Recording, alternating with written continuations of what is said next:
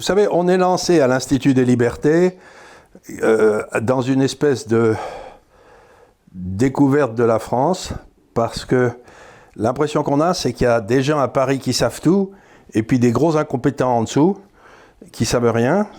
Et donc, on leur pose des questions aux incompétents en disant, ben, euh, selon le principe sacré de Pompidou, vous savez, qui disait à ses ministres, mais cessez d'emmerder les Français. Donc, grosso modo, j'ai l'impression qu'il y a une classe qui a décidé que son but dans la vie, c'était d'empêcher les gens de travailler, de vivre et, d'avoir, et de prendre du plaisir. Et que, donc, on interviewe les gens qui sont en dessous. Donc, on a interviewé un maire, on a interviewé euh, quelqu'un qui s'occupe de, qui se lutte contre la fermeture d'un hôpital. Donc, on essaye de, de comprendre exactement ce que disent les Français. Et pour l'instant, ce qu'ils nous disent tous, et je vais voir si c'est la même chose encore avec vous, c'est qu'ils nous disent, mais ce serait très bien si on nous foutait la paix, quoi. si on nous laissait un peu tranquille. Voilà, c'est tout à fait ça. Donc vous allez, vous allez pas partir sur un autre chemin. Mais j'aimerais savoir la façon, grosso modo, plus originale, parce qu'ils ont trouvé des façons différentes d'emmerder les Français selon la qualité du français. Vous voyez ce que je veux dire Donc je voudrais comprendre comment ils ont, comment ils ont fait pour emmerder les agriculteurs, qui sont les types les plus libres, libres de la terre d'habitude. Comment ils ont fait pour vous gâcher la vie, quoi Donc vous êtes agriculteur dans le nord-est, allez, et vous, euh, et vous trouvez que comme dans le. Vous en avez gros, quoi. Donc, expliquez, expliquez-nous pourquoi vous en avez gros. Alors, j'ai envie d'illustrer euh, notre, ras sur l'exemple de la filière betterave, sur ce naufrage annoncé et qui perdure. Je vais commencer par la fin des quotas betterave en octobre 2017. Donc un prix qui s'effondre. Notre betterave, quand même, elle nous produit du sucre et de l'éthanol. En France, euh, la partie betterave, c'est 20% par rapport à la canne à sucre qui représente 80%. Voilà, sur l'échelle mondiale, la canne à sucre, c'est 80% de notre consommation de sucre et 20% pour la betterave. Donc cette, euh, ce naufrage, euh, cette mise à mort de la filière betterave a commencé à la fin des quotas en octobre 17, qui s'est poursuivie avec la suppression de molécules chimiques c'est-à-dire la suppression de certains désherbages, certains insecticides, dont la gamme des pesticides elle est grande, puisqu'on nous en supprime 40 par an sur cette filière betterave. Donc c'est une mort annoncée. Aujourd'hui, on a un climat radical euh, qui accentue cette baisse de production. Donc cette baisse de production euh, nous met en échec par rapport à, nos fonctions d'assumer euh, cette euh, fonction nourricière de la planète ou du sucre, pour prendre cet exemple, et euh, l'État, toutes les sociétés, toute la suradministration, toute cette suradministration nous gêne dans l'application quotidienne de, la mise en bien de nos cultures. Aujourd'hui, l'État, comme la comme les DDT, comme les chambres ou l'Europe, répondent régulièrement non à nos demandes à nos dérogations sur l'emploi de molécules chimiques. Vous voulez parler des engrais, des engrais qui sont pas, vous voulez parler des engrais qui sont pas écolos, quoi. on trouve qu'on vous, on vous empêche de les utiliser parce que parce qu'ils sont pas, ils sont pas, ils, ont des effets secondaires désagréables ou. Euh? Alors, il y a une vaguelette d'écolos aujourd'hui hein, qui, qui ruine un peu notre profession puisqu'elle met en avant beaucoup de, de, de, conneries qui, qui, qui, s'apparentent à rien du tout. Je prends l'exemple des engrais, ils sont tous chimiques, en raisonnement en quantité infime à l'hectare. On nous supprime des gauchoses, des insecticides d'enrobage de semences. Pour, pour, vous faire l'exemple, il y a deux ans, ils nous ont supprimé les gauchos sur la betterave. C'était un insecticide de la nanotechnologie, c'est l'enrobage de semences qui permettait à la plante de se protéger sur, les, insectes pendant deux mois. Cette molécule étant supprimée, aujourd'hui on a une jaunisse sur betterave, et euh, quand je dis la, mise à mort de cette filière, on nous a supprimé les quotas, donc plus de prix, on nous a supprimé les pesticides, donc plus de, protection de la culture, et aujourd'hui, euh, un peu l'erreur de stratégie de nos coopératives qui a amené à l'effondrement encore plus du prix. Donc voilà.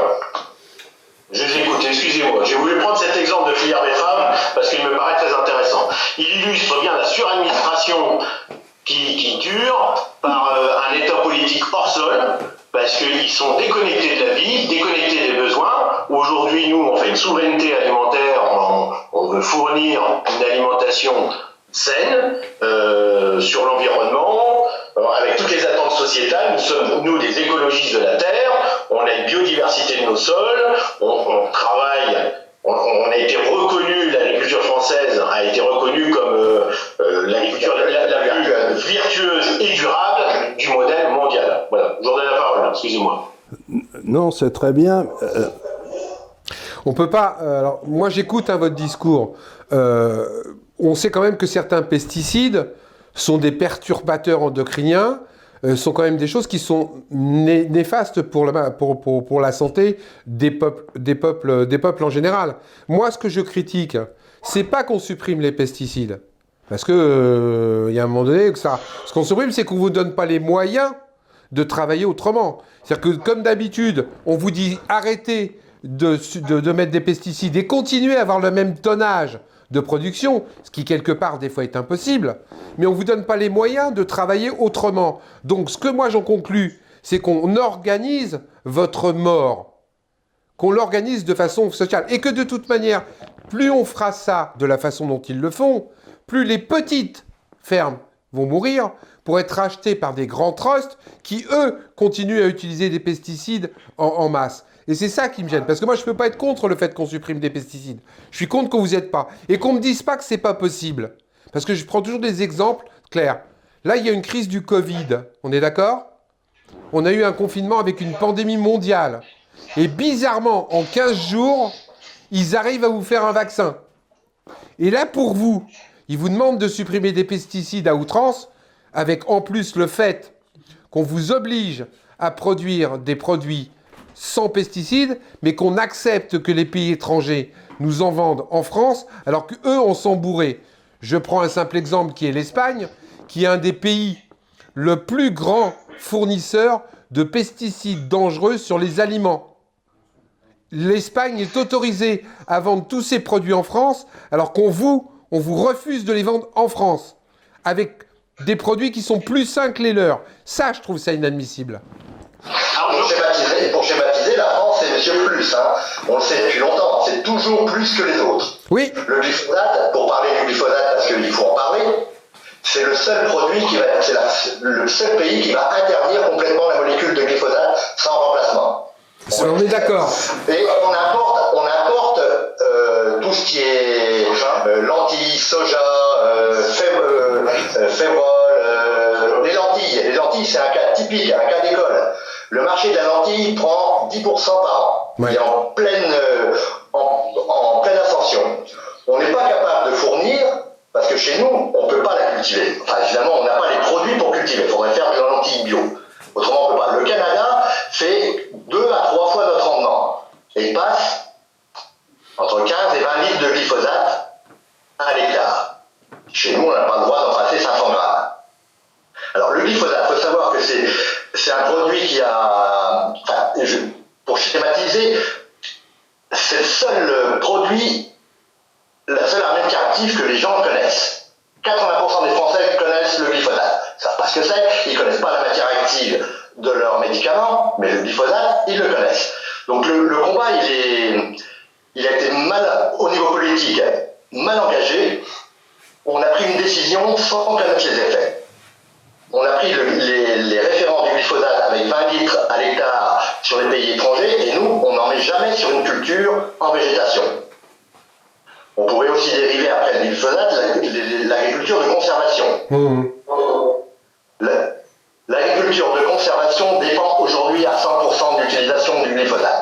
dose faible de glyphosate, qu'on ne met pas sur la culture. Et l'agriculture de conservation, si on veut aller encore un petit peu plus loin, c'est euh, l'augmentation du, CO2 dans les sols, du, carbone, un piège, un piège à carbone. On ne cultive plus les sols et on récupère beaucoup plus de carbone. L'agriculture, c'est le seul levier où on peut récupérer du carbone. On peut capter le carbone de l'air, mais c'est de façon importante. Il n'y a aucun secteur qui est capable de faire ça. Et on va nous l'interdire. C'est un, un, manque de connaissance de la part des politiques qui prennent une décision et qui ne peuvent plus revenir en arrière. Mais je j'aimerais savoir que j'aimerais savoir quelque chose qui me fascine, c'est que tout le monde dit il. Vous savez, là-bas, les gars à Paris, il. Et je réussis jamais à savoir qui sont ces ils. Qui sont-ils une réponse très rapide. Oui, Il allez-y. y a le, le Covid a permis de réveiller un peu le ministre de l'Agriculture et s'apercevoir qu'on existait. Donc, euh, notre ministre de l'Agriculture nous bloque toujours les moyens de lutte contre certains fléaux, comme des insectes, donc il nous bloque certains accès aux pesticides.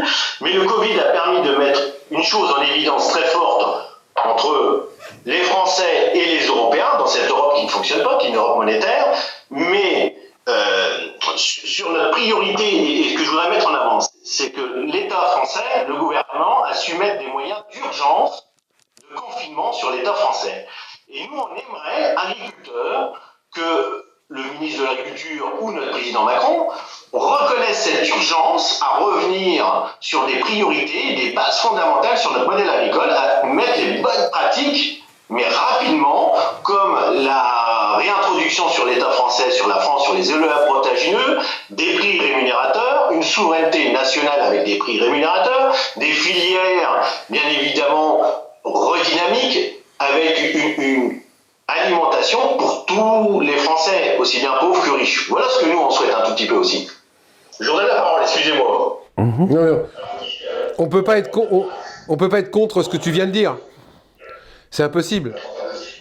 On, on peut pas être contre ce que tu viens de dire, c'est impossible. Maintenant, là où on peut discuter, c'est comment on te permet d'y arriver. Et moi, je trouve qu'aujourd'hui, nos gouvernants ne vous permettent pas de mettre en place une agriculture saine. Vous demandent juste de fermer votre gueule, de faire des quantités et en utilisant le moins possible de produits sans vous donner les moyens. Alors, tout à fait. L'exemple de l'Europe ou de nos voisins russes. Nos voisins russes, depuis, 10, depuis euh, une quinzaine d'années, ils ont multiplié par 10 leur production de blé. C'est eux qui, aujourd'hui, donnent une impulsion de prix international. C'est eux qui fabriquent le prix et nous sommes aujourd'hui restreints à un prix mondial. Donc, de ce côté-là, il y a aussi chez nous l'industrie euh, l'agro-industrie française régie, enfin, ou organisée avec une cogestion et la FNSEA, qui sont aussi responsables depuis 25 ans un peu de notre destruction de ce modèle. Je suis d'accord.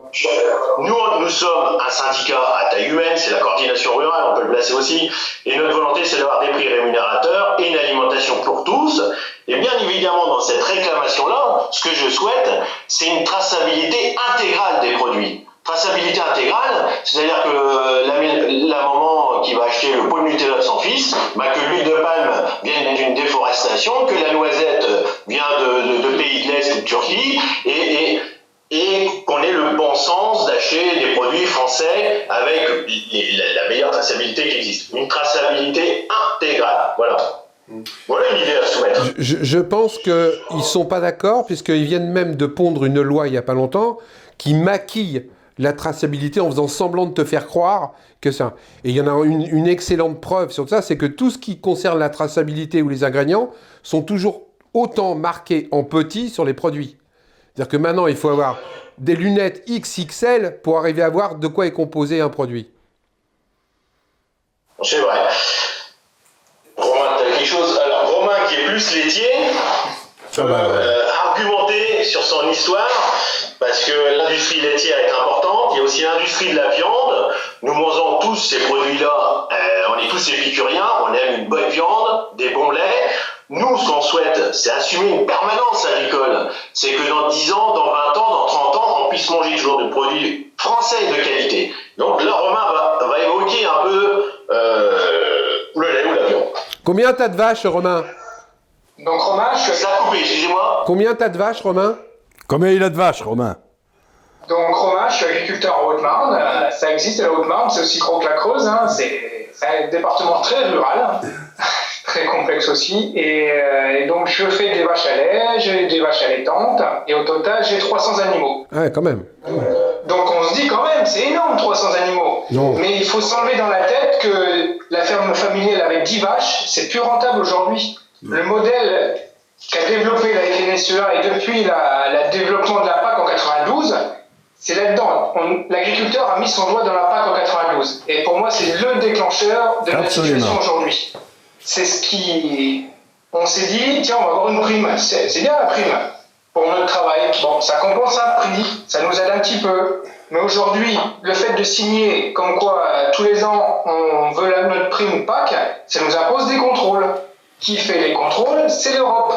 Et l'Europe, elle dit euh, bah tiens, il faut que ta laiterie soit blanche. Bon, bah, la laiterie soit blanche. Sauf qu'il y a encore les normes françaises qui viennent dessus. Ta laiterie blanche, c'est bien, certes, mais il faut qu'elle soit plus blanche que blanche. Parce que sinon, on ne veut pas de ton lait. Ton lait ne sera pas bon.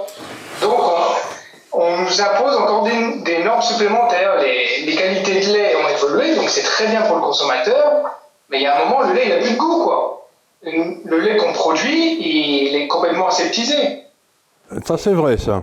Ce qui fait, ce qui fait des fromages qui, qui n'ont pas de goût. Et c'est la situation agricole aujourd'hui, quand je discute avec d'autres agriculteurs, on est dégoûté. Simplement, on est dégoûté de travailler. Aujourd'hui, on est le 1er juillet, monsieur. 1er juillet, qu'est-ce qu'on fait en agricole? C'est la période des moissons. Qui le sait aujourd'hui? Personne, tout le monde s'en fout, tout le monde est parti en vacances là. C'est la fin du Covid, c'est les vacances. Nous, on va aller travailler. Non-stop. On va être sur la route. Et qu'est-ce qu'on va voir sur la route? Eh ben, un putain de paysan qui nous fait chier alors que nous, on va aller en vacances. Et nous, on travaille et pour un prix dérisoire. Hmm. Mais alors, vous avez dit quelque chose qui m'intéresse beaucoup, c'est que vous avez, vous avez dit quelque chose qui m'intéresse beaucoup, c'est que vos ennuis ont commencé avec la politique agricole commune, quoi, avec la, PAC. Pour moi, ça, je, suis content parce que je suis persuadé que tout a commencé là, c'est-à-dire vous avez vendu votre âme pour un semblant de sécurité. À la place de rester libre et indépendant et de vous démerder ziziche comme l'avaient toujours été les paysans, vous êtes, vous êtes, vous vous êtes fait enfermer dans une machine administrative qui depuis tue la qualité et, même ce que vous pouvez faire. C'est-à-dire que vous n'avez même plus le droit de faire ce que vous voulez. Quoi. C'est, euh, vous êtes, vous êtes euh, contraint à faire des produits dont vous savez même pas s'ils seront vendus. Quoi. C'est, euh, oui, vous avez entièrement raison. Dans, ce qu'on signe à la PAC, tous les ans, on doit avoir trois cultures minimum dans, sur notre ferme. Si on n'a qu'une seule culture, ça, ça, arrive d'avoir que du maïs par exemple, et ben on se fait pénaliser il faut qu'on fasse trois cultures et on ne sait pas des fois si les autres elles sont rentables ou pas, toi, de toute manière. Et en plus, ils interviennent. Ils interviennent, ils interviennent dans votre processus de décision. C'est-à-dire que vous faites trois cultures, non pas parce que vous pensez que vous allez gagner de l'argent sur trois, mais parce que vous êtes forcé de les faire. C'est-à-dire c'est de la c'est de la planification encore une fois. Donc encore une fois, on trouve la même chose des gens qui décident quelque part de ce que vont faire des gens qui savent mieux sur place. Quoi. On retrouve toujours le même syndrome. Pour faire le même parallèle avec les betteraves, il y a eu aussi la libération des, quotas. Ça a été l'effondrement des prix. le, gros de la crise laitière vient aussi euh, depuis, depuis la libération des quotas. Oui, bah oui, bien sûr. Parce que, parce que ça a entraîné une baisse des prix et la France n'est pas, pas concurrentielle par rapport à l'Allemagne ou aux Pays-Bas. Où les entreprises, même si Romain en laitière, combien 60. 60. 60 bah, tous les Maintenant, une unité de production, c'est presque 100 laitières je veux dire, en Allemagne, c'est 500. Ouais. Et maintenant, on voit des produits allemands arriver sur le territoire français. On ne voyait pas il y a, il y a, 10-15 ans. Mais je sais, la France commence à avoir un déficit. produits de base. Alors, je parle de tous les produits de base euh, basiques. Voilà, voilà, le lait UHT, euh, euh, on parle des fromages et des choses comme ça, élaborés. Mais pour les produits de base en lait, en lait on voit des produits allemands arriver sur le territoire français qu'on n'avait pas. Il est quand même anormal qu'on arrive à des situations comme ça pour mesurer la consommation des Français pendant le Covid. 30% de la farine consommée par les Français était française, excusez-moi. 70% était de l'importation, notre farine, d'Italie et d'Allemagne. Donc on montre bien que, le, marché agricole dans l'Europe fonctionne très mal. Et euh, pour vous faire un, parallèle d'équilibre d'alimentation, le Grand Paris, c'est 12 millions d'habitants. Est-ce que euh, en tant que personne, autre qu'agriculteur, vous êtes capable de vous projeter, de dire sur 12 millions d'habitants, quelle zone rurale il faut pour nourrir cette population de 12, millions d'habitants. Je, vous répondre, ce sera plus simple. C'est pile notre région du Grand Est, la, Champagne et l'Alsace-Lorraine répondent à l'alimentation annuelle du Grand Paris, 12 millions d'habitants. Et aujourd'hui, ce sont ces Parisiens, ou îles euh, dans l'Europe, ou îles à Paris, qui oppose l'écologie des champs et l'écologie des villes. L'écologie des villes ont une vision restreinte sur notre industrie qui ne voit que les pesticides ou euh, une vaguelette écolo qui nous emmerde, sincèrement, et qui, veut à tout prix nous réduire notre euh, qualité agricole. Sans ces produits de santé végétale, tous, nous allons perdre notre compétitivité, nous n'aurons plus de compétitivité agricole, donc plus d'exploitation à terme. Alors, ce que vous êtes en train de dire est intéressant parce que est-ce que vous êtes en train de dire que en France, on a les écolos qui vous empêchent de mettre des pesticides ou j'en sais rien, mais que par contre, de l'autre côté du Rhin, là, on les embête pas, ils peuvent faire toutes les saloperies qu'ils veulent, ou euh, ils, sont, ils sont beaucoup moins embêtés que vous, et donc euh, vous vous retrouvez dans, dans une situation de, de, de, manque de concurrence, quoi. Est-ce que le manque de concurrence, ça touche à la France, ou est-ce qu'elle touche à ce qu'il y a une réglementation plus forte en France que sur les autres pays européens? Alors, en France, c'est ce qu'on appelle le summum, la suradministration, euh, les surnormes environnementales par rapport à, l'Europe euh, telle qu'elle est aujourd'hui. Ils en rajoutent une couche, vous voulez dire? En France, ils en rajoutent une couche. Oui, oui. une, non, couches, des couches, des couches. C'est pas une couche, c'est des couches. Par une politique hors sol. Mais moi, moi je pondère quand même hein, par rapport à votre discours. Euh, honnêtement, trop de pesticides, un il y a eu. On on peut pas dire que le glyphosate, on peut pas dire que le glyphosate c'est anodin. Il y, a, en Amérique, le Roundup vient d'être condamné parce qu'il a fait mourir des gens de cancer. Il y a un de vos agriculteurs, un de vos agriculteurs s'appelle Claude François, qui est à l'heure actuelle en, procès parce qu'on lui a fait respirer des pesticides. Il y a plein d'agriculteurs qui ont des leucémies aiguës à cause de ça. Donc par contre, moi je dis c'est la façon dont ils vous traitent qui est anormale. On est d'accord, on est d'accord qu'il faut, qu'il faut réglementer les pesticides. Il y a certainement eu, euh, par un besoin de nourrir la, avec le plan Marshall à, la, sortie de la guerre et qu'il fallait produire, euh, c'était une solution de facilité. Maintenant, il faut réfléchir à tout ça. On n'est pas contre le fait de réfléchir, mais on est contre le fait de faire un amalgame et de ne pas aller au fond, du, au fond du, des, choses. je ne vais pas me répéter, mais les 20 litres euh, aux États-Unis, enfin dans l'Amérique du Sud, l'Amérique, euh, les deux Amériques, et, nous, euh, une absence totale, il y a quelque chose qui n'a pas. L'OMS n'est pas, n'a pas, on est les seuls pays, hein, l'OMS n'a pas dit que le pesticide était cancérigène. Parce que les doses ne sont pas du tout les mêmes. Les conditions d'application ne sont pas les mêmes. Mmh, mmh. On ne met jamais ça, je, me répète, on ne met jamais ça sur une culture en place. Non, mais Donc, il ne peut pas y avoir de résidus dans les grains.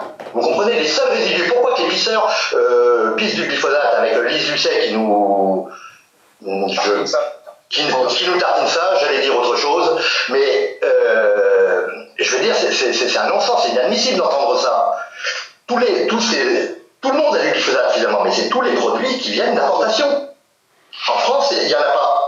Il n'y a, pas de produits avec du glyphosate. Et on applique une norme, on va nous, faire appliquer une norme qui, qui n'est pas euh, en corrélation avec les faits. Alors, pour conclure, il y a les égalimes écrit en janvier d'ici ah bah tout par là. Ah bah là, c'est une bonne C'est magnifique. L'État nous emmerde avec des ZNT, des HVE. ZNT, c'est zones de non-traitement le long des riverains. Vous avez entendu parler des, Oui. Où nous, la coordination rurale, nous avons fait des recours au Conseil d'État pour annuler ou suspendre cette loi parce qu'elle est inéquitable au vu de l'article 44 où nous, où nous importons des, des produits Ouais, ça, je C'est normal, ça. Soit l'État réagit, il se muscle et il, il, a besoin d'action, donc ça serait bien qu'il se remette. Et à côté de ça, vous avez Trump eh ben, qui va surtaxer notre vin, notre vin de bouche, ou d'autres, d'autres arguments. Donc il faudrait bien que notre État politique ait un peu les, les couilles, carrément de le dire, euh, de, de, de, de, défendre son modèle agricole français. Ça, là, vous prêchez un convaincu et il y a manifestement une concurrence déloyale. Je rajouterais par rapport à ce que disait Jean-Marc tout à l'heure par rapport au Canada, c'est que non seulement ils fabriquent des produits où ils mettent 20, 20 litres de glyphosate à l'hectare ou je sais pas quoi, mais en plus, grâce au CETA et au TAFTA, ils vont pouvoir nous le faire bouffer en France. Oui, ça j'en ai une couche. Mais la viande mexicaine, c'est pareil, en plein Covid, là, qu'est-ce qu'on a voté? Une loi pour apporter de la viande qui vient du Mexique chez nous. Exactement. chez nous, on est largement suffisant. C'est dramatique, monsieur. J'ai... Il y a des vaches limousines. Euh, je ne suis pas de la limousine, hein, je fais des charolaises, mais j'ai appris ça. Et ben, juste avant le Covid, en fait, elles allaient partir en Chine pour être payé 1 euro de plus. Oui. Donc au lieu d'être payé 3,40 euros, nous ce qu'on vend, le kilo de carcasse, hein, ça aurait été payé 4,40 euros. Le paysan français était heureux et le chinois il avait de la viande pas chère de très bonne qualité. Tu prêches? Romain, tu prêches un convaincu. Bien, ben, on a Ça, tout- c'est anormal. C'est anormal qu'on nous emmerde avec ce genre de choses. Surtout qu'on a fait l'Europe pour que tout le monde soit sur un plan de concurrence égal pour tout le monde. Donc en principe, tous les pays européens devraient avoir la même norme pour tous les produits, de façon à éviter qu'il y ait des, ti- des- des gros malins qui, euh, qui, qui, ne respectant pas les normes, réussissent à prendre les marchés aux autres. Donc il me semble que la base de l'Europe, c'était de faire une espèce de, bah, de base commune. Quoi. C'est-. Vous connaissez le problème de l'Europe? Oh là là. Bah, moi, l'analyse. Enfin, il y, il y en a plusieurs, mais moi, je l'analyse comme ça. L'Europe, c'est, je crois que c'est 54, hein, euh, la création de. Oui. Hein, en 54. On a mis 0,9% du, des PIB, du PIB des, des États, des six États membres. Et aujourd'hui, je crois qu'on est à 1,2%. Qu'est-ce que vous voulez faire avec ça si ce n'est que du papier?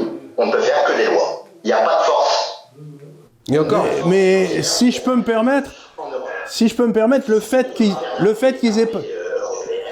Non, j'entends bien. Mais je vais faire, je suis d'accord, ils font des lois et des règlements. Mais si je peux me permettre, ça me paraît plutôt une bonne nouvelle, parce que s'ils pouvaient mettre des impôts, ça serait bien pire. Donc, je, je veux pas, je veux pas.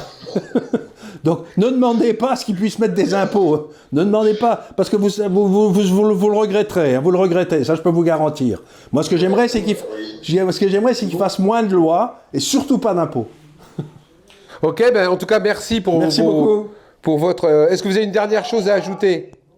On regarde un petit peu. Une dernière remarque. On a plein de choses à Puisqu'on a parlé de suppression de pesticides, on fait une pétition, nous, sur notre site France Vente Culture, pour la porter au ministre à la rentrée euh, de septembre, afin de conserver nos molécules, nos produits de santé végétale pour les plantes. Donc, signez cette pétition, allez-y sur Internet, France Vente Culture. Ok. Et voilà. Mais tu sais, si, si je peux, si je peux me permettre par expérience euh, de 25 ans et, et de pétitions successives, la meilleure façon demain, c'est de descendre avec les tracteurs. hein. Parce que les pétitions, ils s'en servent en, en gestion verticale. Tu connais la gestion verticale des pétitions Oui, oui, oui, oui. Non, mais je crois qu'aller mettre, aller mettre quelques betteraves sur les Champs-Élysées, Voilà. ce serait peut-être une idée. Ça, ça commence à payer. Maintenant, ça suffit, quoi. Je pense que l'empreinte carbone de déplacer 1000 tracteurs n'est pas terrible. On va trouver une autre idée pour, la mois- le- pour le mois de septembre. Je vous y inviterai. Ouais, Pas de avec problème, plaisir. ça roule, avec plaisir. Surtout s'il y a quelque chose à bouffer. Et surtout, eh, lâchez pas et ne vous faites plus emmerder comme ils nous emmerdent. À bientôt. À bientôt, merci. Merci, merci à vous. Merci, merci. merci. merci. Au revoir.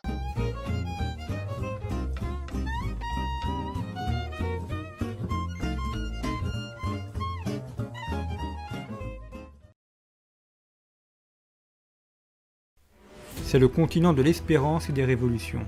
Communisme et écologisme, dictature militaire et populisme. L'Amérique latine est un laboratoire politique pour l'Occident. Mais c'est aussi une terre à la culture riche, littérature variée et foisonnante, mégapole concentrée et étendue, variété des paysages et des occupations agricoles. L'Amérique latine est à la fois le miroir de l'Occident et une terre à part. Le continent propose aujourd'hui un nouveau modèle que nous explorons dans ce numéro en faisant appel aux meilleurs spécialistes. Hervé Théry, Michel Faure, Daniel Dory, Pablo Ortuzar. Ce dossier explore les identités et les constructions sociales du continent hispanique.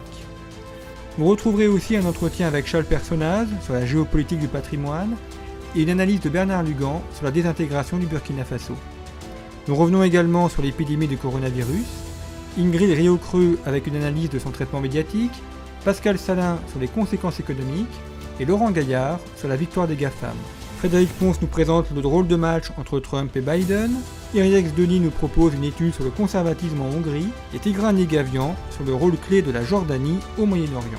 Il y a beaucoup d'autres choses à découvrir dans ce numéro de conflit. Chemin de France, la chronique de Pascal Gauchon, une relecture d'Alain Perfit et un voyage en compagnie d'Élie Denois de Saint-Marc. Conflit, de l'Amérique latine à l'Amérique du Nord, l'émergence d'un modèle, à retrouver en kiosque et sur notre site internet.